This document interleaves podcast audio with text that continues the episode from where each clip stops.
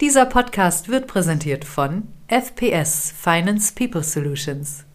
Sie sind Private Equity Investor und suchen für Ihre Portfoliounternehmen Top CFOs und deren Teams? Better Call Paul. Mehr dazu auf www.financepeoplesolutions.com.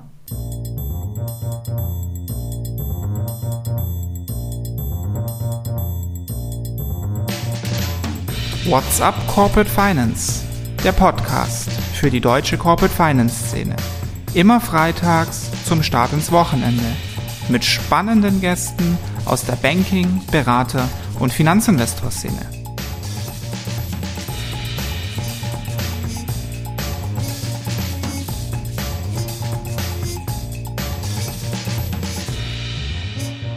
Der, der Name Karcher-Rodern ist, ist der Weiße Hai. Das kommt daher, dass äh, eines meiner ersten Investments äh, in, in eine Filmproduktionsgesellschaft war.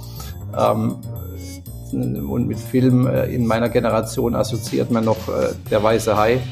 Ähm, und in meiner Generation waren Finanzinvestoren vielleicht auch noch ein bisschen dynamischer und aggressiver ähm, unterwegs, wie sie es vielleicht heute zumindest in der öffentlichen Wahrnehmung sind. Äh, und äh, daher kommt der, der Karcherode und der große weiße Hai.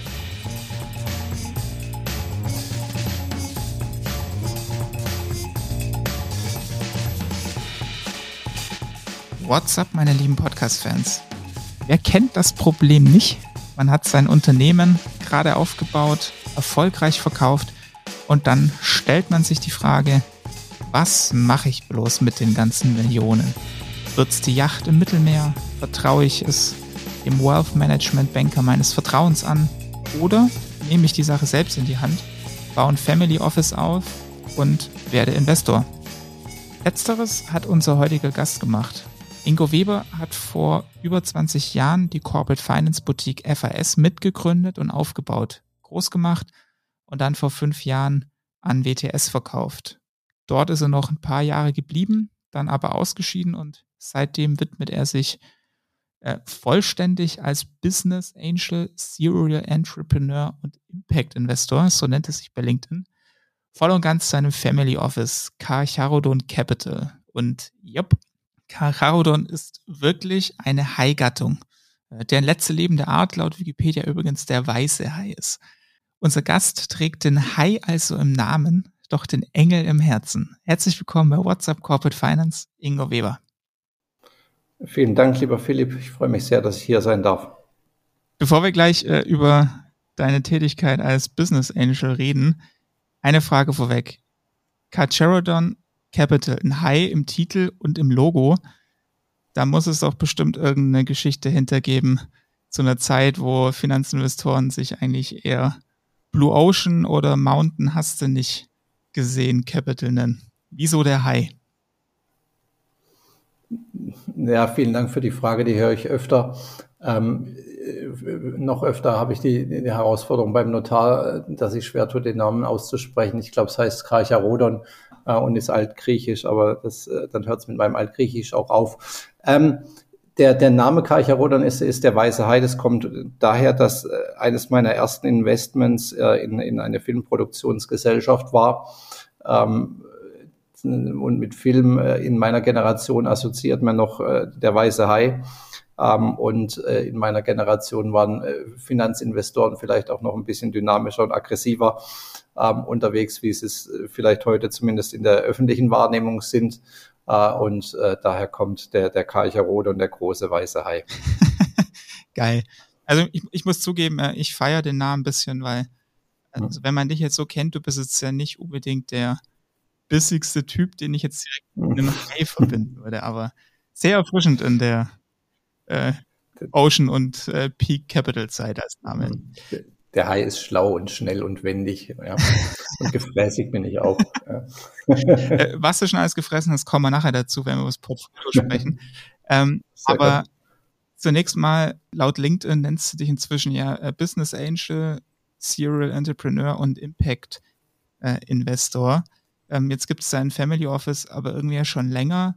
Kannst du da mal kurz ein bisschen abholen, was genau du da jetzt bist und in welche Schublade ich dich stecken kann? Ja, ich, ich, ich glaube, ich bin eine multiple Persönlichkeit beruflich. Ähm, ich sage mal, vielleicht ein bisschen zur Historie muss man, glaube ich, ein bisschen abholen. Wir, wir hatten die DFAS AG ja 2000 gegründet. Ähm, parallel hatten wir noch ein Weiterbildungsinstitut gegründet, die Akademie für internationale Rechnungslegung. Ähm, die hatten wir verkauft 2005 ähm, an die Steuerfachschule Endres, respektive ähm, Amadeus Fire. Ähm, und ähm, der Erlös aus, aus dem Verkauf äh, sowie spätere Dividenden und äh, aus der, der FAS AG ähm, habe ich eben in, in, in der Beteiligungsgesellschaft gebündelt, ähm, die eben Kalcharodon Capital heißt, ähm, hat offensichtlich auch was mit ähm, steuerlichen Gründen zu tun, dass man sie im ersten Schritt äh, eben die Kapitalertragssteuer spart. Ähm, und ähm, aus der Kalcharodon Capital investiere ich dann im Prinzip seit ihrer Gründung ähm, eher ein bisschen im, im kleineren Maße, ähm, so unter dem Radar und ähm, nach meinem Ausstieg bei der WTS dann in äh, 2020 äh, auch deutlich über dem Radar ähm, aktiver als, als Angel Investor. Und du nennst dich aber ja auch äh, Impact Investor. Was bedeutet für dich an der Stelle Impact? Ja, äh, Impact Investor löst primär aus, dass man auch, auch sehr viele spannende Geschäftsideen bekommt, die vielleicht nicht ökonomisch so ähm, relevant sind. Ähm, aber für mich ist Impact nicht, nicht zwingend ESG ähm, oder, oder, oder Environmental, wo, wo das ein bisschen reduziert wird, sondern ich will einfach äh, was, wo investieren, was, was nachhaltig was verändert und was nachhaltig was bewirkt. Also jetzt nicht irgendwelche schnell drehenden Geschäftsmodelle, ähm, wo der, der, der schnelle Dollar zu machen ist, ähm, sondern ich, ich setze schon auf Geschäftsmodelle, wo ich sage, ähm, die haben gewisse ähm, disruptive Ansätze, um Branchen nachhaltig zu verändern. Aber bist du da dann wieder weiße Hai eher so ein Allesfresser äh, und investierst in das, was du einfach nur interessant und spannend findest? Oder hast du da schon einen strukturierteren Investmentansatz? Mhm. Historisch würde ich mich als, als ist der Altersfresser vermutlich nicht ganz falsch. Ähm, wenn man so in meine, meine LinkedIn-Historie reinschaut, waren die ersten, insbesondere Angel Investments, äh, doch, doch sehr, sehr heterogen und äh, vorsichtig ausgedrückt auch nur halb erfolgreich. Ähm, inzwischen äh, versuche ich mich ähm, im, im, zumindest mal im Angel-Bereich zu fokussieren äh, auf die Themen, aus, aus denen ich herkomme, aus denen die ich verstehe und wo ich einen entsprechenden Markt- und Kundenzugang habe. Ähm, das ist das Thema Reporting, Consulting, ähm, Taxation, ähm, Accounting. Das sind so die, die, die Themen, wo ich mich wohlfühle, wo mein Sweet Spot ist und, und wo ich versuche zu, zu, zu investieren. Ähm, da gibt's immer wieder äh, kleine Schritte zur Seite ähm, wie beispielsweise in, in HitCap, äh, ein Engagement im, im E-Sports-Bereich, weil ich einfach ganz fest an, an, an das Thema und auch, auch die nachhaltige Veränderung der, der Sportlandschaft in dem Bereich äh, glaube. Ähm, und aber sonst versuche ich mich schon auf, auf, auf die genannten Themen zu fokussieren.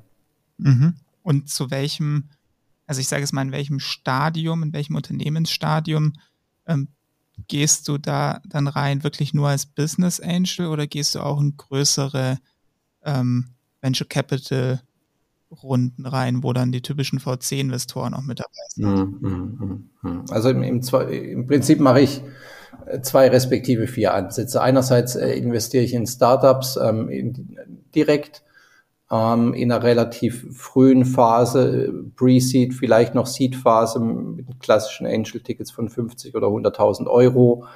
Ähm, warum in so einer frühen Phase? Da ist äh, zugegebenermaßen das Ausfallrisiko am höchsten, ähm, aber auch ähm, das äh, Rendite, die Renditechancen am höchsten äh, und man bekommt mit seinem kleinen Angel-Ticket noch einen vernünftigen Equity-Stake.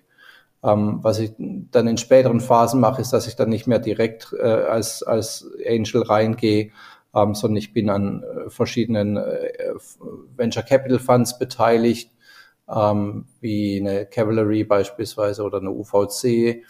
Ähm, und ähm, ich leite das dann an die Funds weiter, in denen ich äh, beteiligt bin. Ähm, die, die, die andere Säule, wo ich investiere, ist, ist Private Equity. Ähm, und hier im Prinzip ähnliches Thema, dass ich einerseits investiere in, in Direktbeteiligungen auf, auf Deal-by-Deal-Basis mit ähm, verschiedensten ähm, anderen Investoren, ähm, wo wir dann eben Club-Deals machen, äh, entsprechend unseren Cash-Poolen, ein Leverage von, von einem Finanzierungspartner draufkommt äh, und wir dann äh, kleine mittelständische Unternehmen akquirieren. Du hast gerade eben gesagt, dass du auch in andere Fonds investierst. Sprich, du machst jetzt mit, äh, mit, mit Cachout und Capital nicht nur Direktinvestments, sondern trittst dann quasi auch als LP bei anderen Fonds auf. Habe ich das richtig verstanden? Äh, ja, ohne zu sehr ins Detail zu gehen, äh, bei, den, also bei den Funds bin ich als natürliche Person äh, direkt beteiligt. Ähm, die, die Direktinvestments äh, mache ich mit, mit der Karcher Rodon Capital. Ähm, das hat was mit, mit steuerlichen Gründen zu tun und das hat was mit ähm, bei den Direktbeteiligungen mit Möglichkeiten der Verlustverrechnung in einer Beteiligungsgesellschaft zu tun. Bei den Direktbeteiligungen bist du da nur mit Eigenkapitalrunden unterwegs oder kannst du auch, äh, ich sage es mal so Venture-Debt-Lösungen oder sowas bereitstellen? Ja, ich würde sagen, 90 Prozent ist eigentlich eigentlich, nach dem Wort eigentlich kommt immer eine Lüge, aber ist eigentlich äh, Eigenkapital und vielleicht 10 Prozent sind, sind Debt oder Venture-Debt-Themen. Ähm, warum eigentlich? Weil, wenn ich jetzt sage, 90 Prozent ist Eigenkapital, ähm, von den 90 Prozent Eigenkapital ist gut die Hälfte im ersten Schritt ein Convertible, sprich ein Wandeldarlehen, also eigentlich auch ein, ein Venture Debt.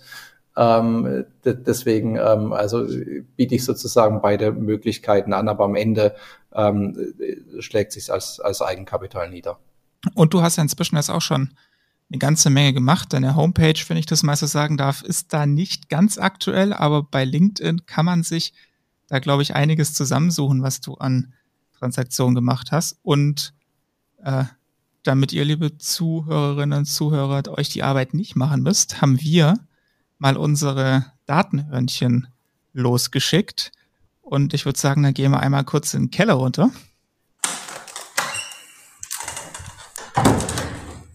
Wir präsentieren euch Neues aus dem Datenkeller. Und zwar haben wir mal geguckt, was äh, denn der gefräßige Hai äh, seit seiner Gründung 2009 so alles gemacht hat.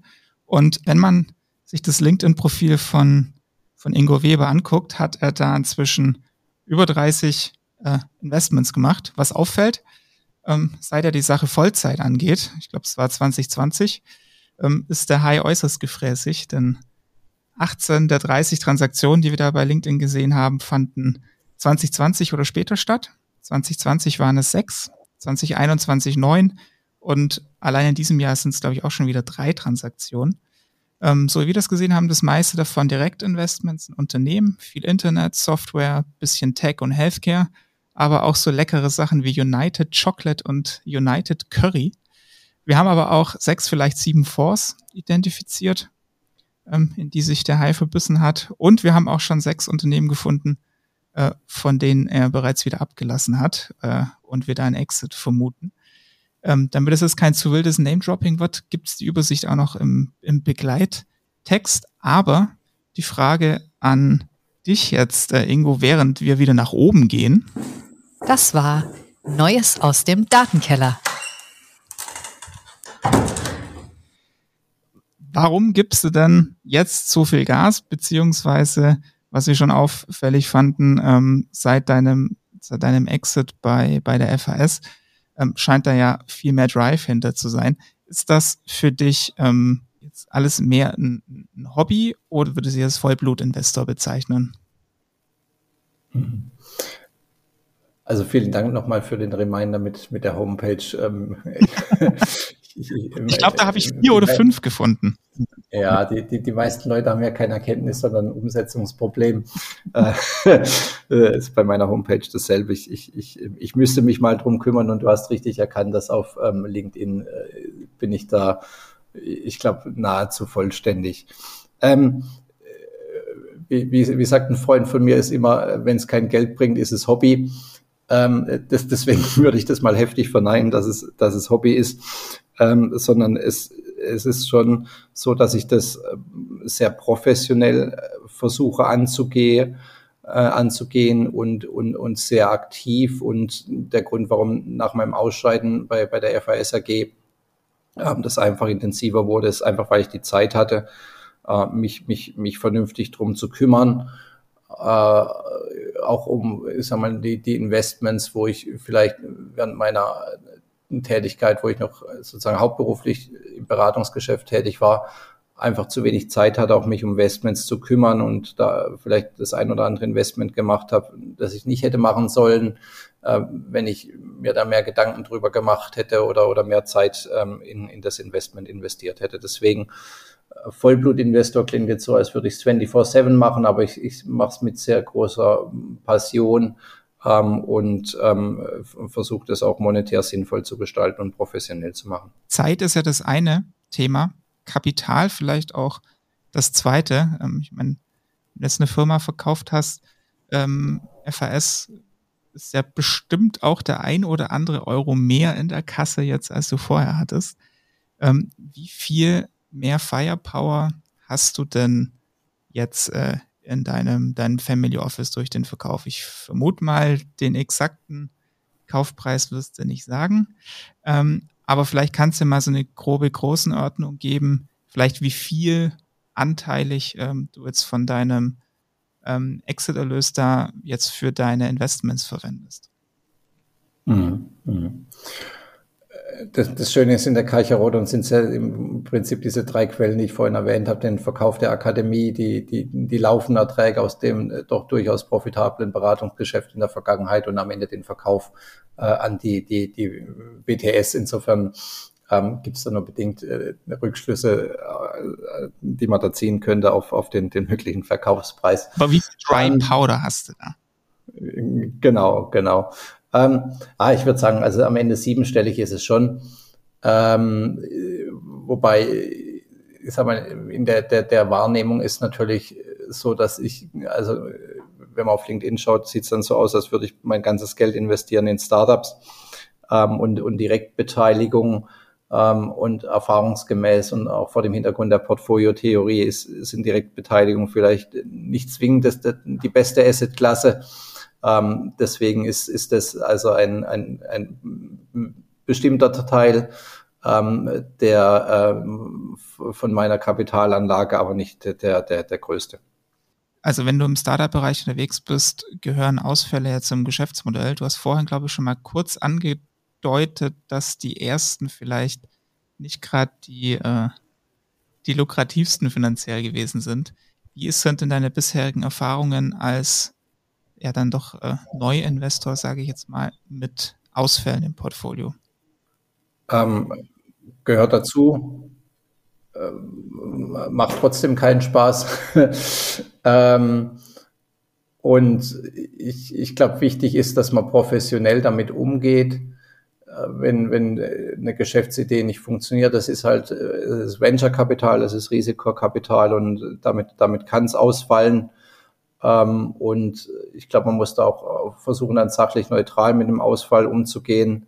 Ähm, wo, wo ich mich dann schwer tue, sachlich neutral zu bleiben, ist, wenn ich merke, dass es äh, nicht am Geschäftsmodell äh, lag oder am Markt ist, sondern vielleicht einfach an der an der Gründerperson oder an dem Willen des Gründers, dann ähm, finde ich das nicht so toll. Mhm. Hattest du da Erfahrungen gemacht, persönliche?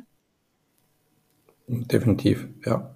Mich würde noch generell mal der Prozess äh, interessieren, wie du das denn angegangen bist. Also ich meine, du warst ja, du warst ja im Prinzip ein Vollblutunternehmer, der seine Firma aufgebaut hat und äh, bist dann rübergegangen ins Investorendasein. So ähm, machst das Ganze jetzt dann mit deutlich mehr Zeit, bist aber so wie ich das äh, sehe jetzt erstmal eine, eine One-Man-Show so, das stelle ich mir erstmal, versuche ich mich mal in die Situation reinzuversetzen. Ich habe meine Firma verkauft, da ist dieser Geldeingang auf dem Konto. Dann meldet sich bestimmt auch der ein oder andere Wealth Management Banker und hat ganz tolle Ideen. Äh, du sagst dann aber, nee, nee, ich will da selber was machen. Und dann wie? Was für eine Infrastruktur greifst du zurück? Ähm, was für externe Hilfe holst du dir da? Äh, was sind da deine größten äh, Lessons learned oder Erfahrungen, die du da mit uns teilen kannst? Ah, da muss man jetzt grundsätzlich sagen, dass ich äh, vielleicht nicht ganz so investitionsunerfahren bin, um das mal so, so auszudrücken. Ähm, mein, meine, meine erste Aktienanlage war mit 18. Ähm, das war noch zu der Zeit, als man nur mittags um 12 Uhr die neuen Aktienkurse vom DAX an äh, der Sparkasse in die Schautafel gehängt hat. Ähm, mein erstes Investment in Aktien war mit, mit 18. Äh, habe ich RWE-Aktien gekauft mit der Societe Generale. Ähm, und der Kauf erfolgte, indem er ein Yen-Darlehen aufgenommen hat, weil die Zinsen in Yen so niedrig waren und dann die Zinsen äh, mit den Dividenden von der RWE zurückgezahlt hat äh, und dann gehofft hat, dass der RWE-Kurs steigt und der Yen-Kurs sinkt und man dann doppelt gewinnt. Ähm, das würde heute wahrscheinlich kein Banker der, Welt ja verkaufen wollen. Aber damals mit 18 mein erstes Investment war ein bisschen eine alte, äh, andere Welt. Und ähm, ich sag mal, seitdem tummel ich mich so ein bisschen an, an den Aktien oder Kapitalmärkten und bin da recht affin, äh, was, was das Thema Kapitalanlage und, und, und Aktien angeht. Ähm, und auch ist aber in meiner beruflichen Tätigkeit äh, hatte ich viel auch mit, mit sagen wir, Unternehmenskäufen, Verkäufen zu tun. Auch, auch bei der Bilanzierung macht man sich ja auch immer Gedanken über die, die Werthaltigkeit von Unternehmensbeteiligung oder bei so Purchase Price Allocations, also was hat man Marken gekauft etc. Insofern glaube ich, dass ich da finanziell nicht, nicht schwäbisch formuliert, nicht, nicht vollkommen ungebildet bin. Ähm, die Infrastruktur selbst von mir ist, ist überschaubar, äh, muss ich sagen. Ähm, ich habe mit, ähm, ich sag mal, rein, rein sozusagen Brick-and-Mortar-Infrastruktur habe ich mit, mit zwei guten Freunden zusammen äh, ein, ein, ein, ein, ein Büro in, in, in Stuttgart im Zentrum, ähm, das wir eben gemeinsam nutzen für, für unsere Family Office Aktivitäten. Ähm, ich äh, nutze die Services äh, von Finvia, respektive die Software von, von, von, von äh, ClickView ähm, was, ähm, ist das? Ähm, sorry, von, von Qplix, Click, ClickView, Qplix. Äh, ähm, ähm, Qplix ist, ist im Prinzip eine, eine Vermögenscontrolling-Software, ähm, ähm, um einfach platt gesprochen den Überblick über sein Vermögen zu behalten. Ja. Ähm, ich, äh, meine, meine erste Stufe war, dass ich mich irgendwann mal vor ein paar Jahren hingesetzt habe und gesagt habe, ich schreibe jetzt mal die ganzen Assets, die ich da so habe, äh, in einem Excel-Sheet runter und die Beteiligung und ähm, welche Einnahmen und welche Ausgaben daraus resultieren. Ähm, und nachdem das dann mehr wurde, habe ich dann irgendwann mal für mich beschlossen, ähm, dass vielleicht äh, man da ein, ein vernünftiges Software-Tool äh, eben nutzen sollte. Ähm, ich habe da mit einem anderen Unternehmer gesprochen, dem ich das erzählt habe mit meinem Excel-Sheet und der hat gesagt, äh, mit dem Excel-Sheet bist du schon weit. Ja, ähm, ich glaube, das geht ganz vielen Unternehmern so, jetzt sei es jetzt vor oder nach dem Verkauf ähm, dass äh, verschiedenste Investments getätigt werden und man vielleicht gar nicht mehr so richtig den Überblick hat, ähm, wo man jetzt überhaupt, äh, überhaupt investiert ist. Mhm. Du bist aber ein Single Family Office, oder? Also mhm, sprich, das genau. ist alles nur ausschließlich dein Kapital, was drin liegt. Genau. Soll das so bleiben oder hast du da größere Pläne mit Blick nach vorne? Wie, wie groß kann der Hai werden? Ähm, also ich, ich, ich, ich glaube jetzt nicht, dass ich, ich sag mal, da in, in das Thema Vermögensmanagement für, für, für, für, für andere Leute einsteigen wollte. Äh, da fühle ich mich recht komfortabel mit der Verantwortung, die ich für mein eigenes Vermögen respektive das für, für meine Familie äh, trage ähm, und will ehrlich gesagt auch nicht in die Rolle schlüpfen von vielleicht Leuten, die wirklich Verantwortung tragen für andere Leute Vermögen und insbesondere den Verlust des Vermögens, wenn es mal, mal schief geht. Ähm, deswegen bin ich ganz happy, wie es so ist. Ähm, um es gleich einzuschränken, was ich mir vielleicht vorstellen könnte, ähm, ist, dass ich mein, mein Startup-Portfolio ähm, für, für andere Investoren noch öffne. Als Co-Investor? Ja, nicht zwingend als Co-Investor. Also aktuell ist in, äh, in der Karcher Rodan GmbH da äh, relativ viel Verschiedenes drin. Und ähm, den nächsten Schritt, den ich äh, angehen werde, ist im Prinzip mal die, die reinen Startup-Aktivitäten ähm, nochmal in, in einer separaten GmbH zu bündeln ähm, und da gegebenenfalls ähm, bestimmten Personen, die ich mag, die Möglichkeit einzuräumen, sich, sich daran zu beteiligen. Welchen Tiernamen kriegt dann dieser vor? Äh, äh, sehr gute Frage. Äh, ich würde ich würde es andersrum lösen. Ich würde den Fonds, würde ich, würde ich den Namen sogar Karcher Rodon Capital beibehalten. Ähm, und die, die andere Gesellschaft würde ich dann ein bisschen familienaffiner nennen. spontan fällt mir da immer Carlingo ein, wie Carlotta und Ingo spricht der Name meiner Tochter und meinen. Ähm, aber da lass dich mal überraschen. Das würde ich dann auf LinkedIn sicherlich mitteilen, wie, wie, wenn sich da was ändert. ich habe mal bei, äh, bei, bei Pitchbook gesehen, ähm, dass du äh, da auch irgendwie so 29 Co-Investoren hast, die da aufgeführt sind. Ich glaube unter anderem der European Investment Fund. Ähm, mhm. Was hat's damit genau auf sich? Ähm, war mir jetzt neu. Ähm, Kann auch sein, dass es bei äh, Pitchbook noch irgendeine komische Darstellungsform ist. Also, Aber fand ich zumindest mal interessant und wollte ich dir einfach mal ja. so hinwerfen. Ja, ja, ja, ja danke. Ähm, also ich, ich glaube, ich, ich, ich, die 29 kann ich, glaube ich, ganz gut herleiten, weil natürlich bei jedem Startup, in dem ich beteiligt bin, verschiedene andere Investoren dabei sind. Ähm, ich habe einen relativ kleinen Kreis an äh, Personen, mit denen ich regelmäßig investiere. Da gehört beispielsweise ein Andreas Burike dazu oder ein Joachim Drees, äh, mit denen ich äh, verschiedene gemeinsame äh, schöne Investments äh, habe.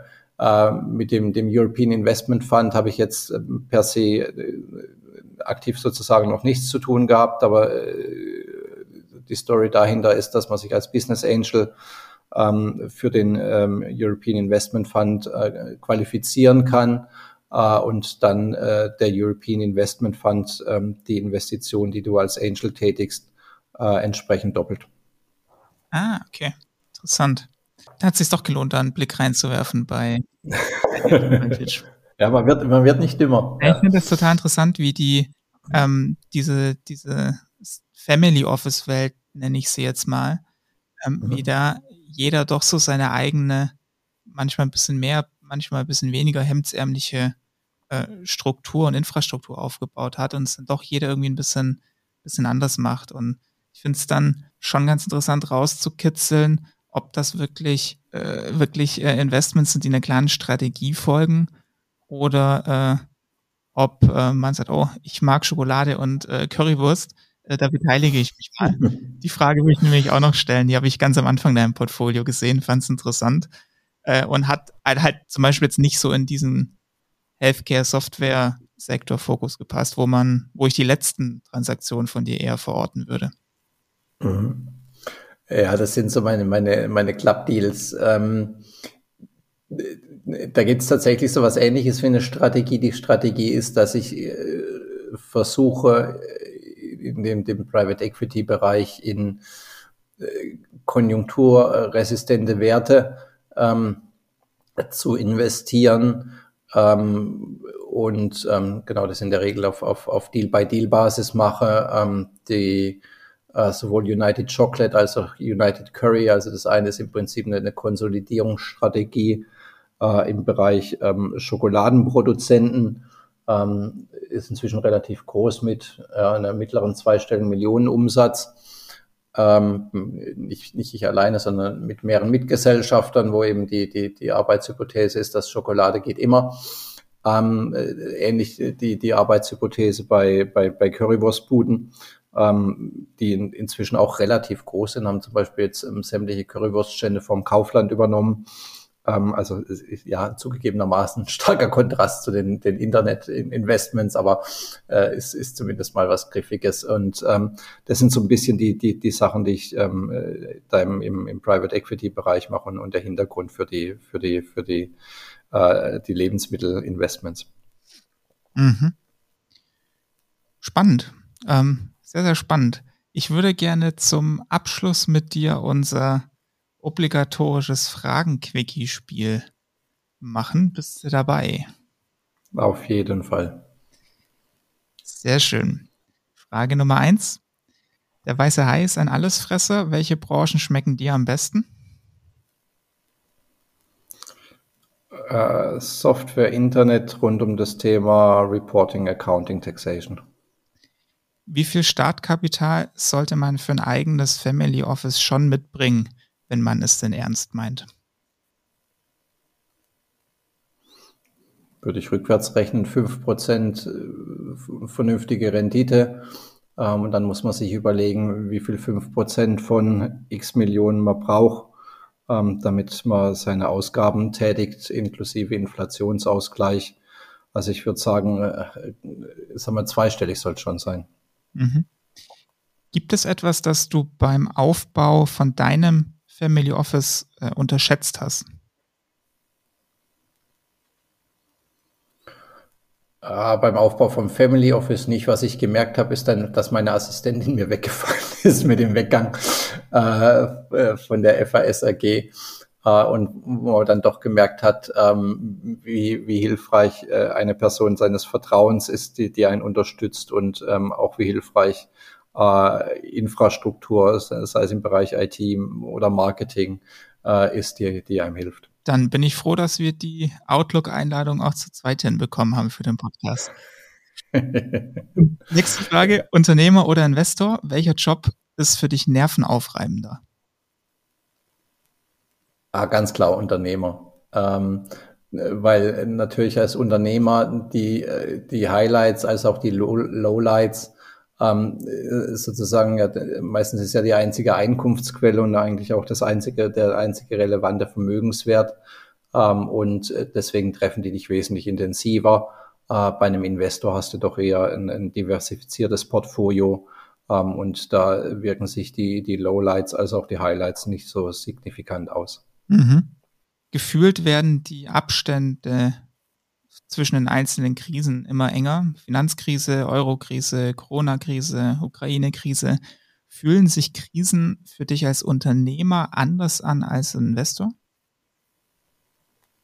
100 Pro.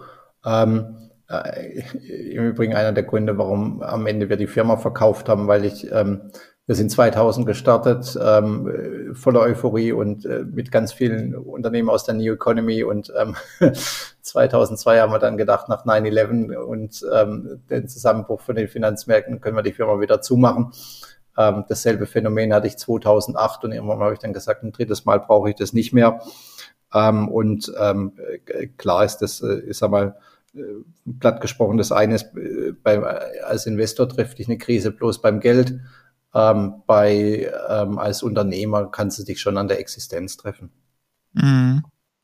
Wenn du deine Karriere nochmal neu planen könntest, würdest du alles genauso wieder machen oder direkt als Investor starten? Ah, ich würde vielleicht, würde ich vielleicht im Investmentbanking anfangen und nicht in der Wirtschaftsprüfung. Ähm, gleich als Investor würde ich mich wahrscheinlich mit meinem sehr bescheidenen Grundkapital ähm, zum Start meines Berufslebens ein bisschen schwer tun. Gibt ja auch noch die Möglichkeit, bei einem Investor anzufangen, der andere Leute Geld investiert. das ist vollkommen richtig, ja. Jetzt kannst du es verraten. Dein Erfolgsgeheimnis, um ein erfolgreiches Unternehmen aufzubauen, war es?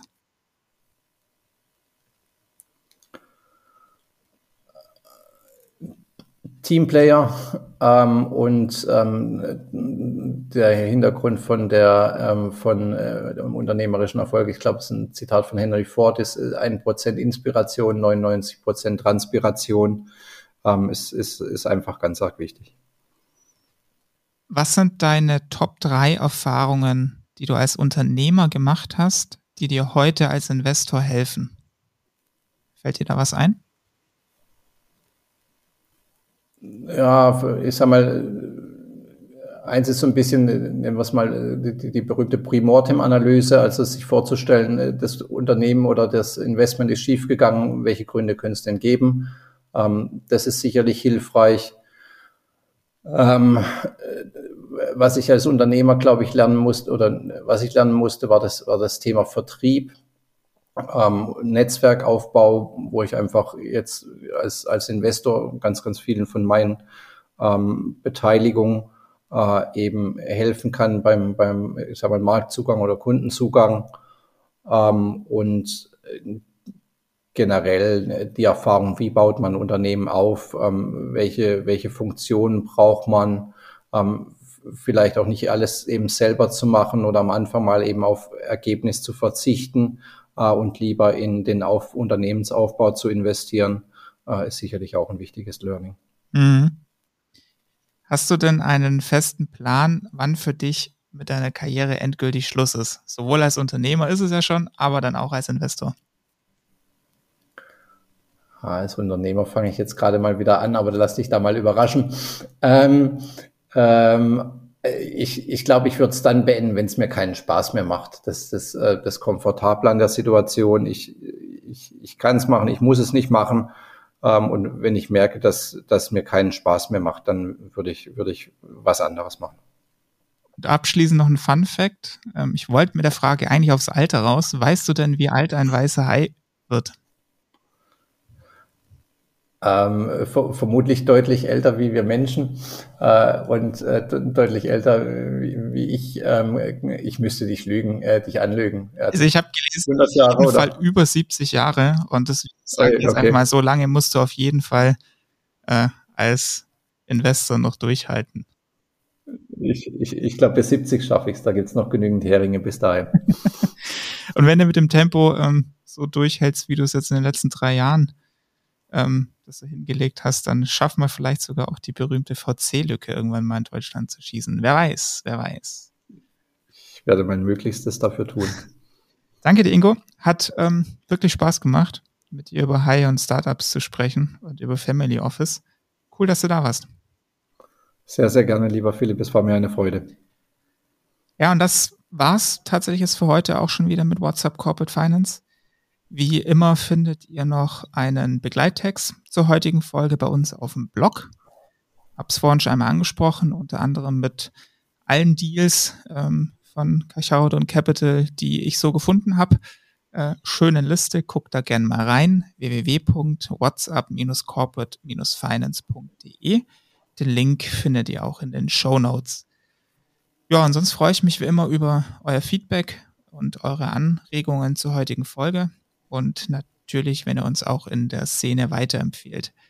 So, ich werde mir jetzt aber erstmal Jason Statham anschauen, wie er mit einem Taschenmesser den Urhai Megalodon besiegt. Sehr guter Film, kann ich nur empfehlen an der Stelle. Und wünsche euch allen ein schönes Wochenende. Bis zum nächsten Mal, euer Philipp Hart.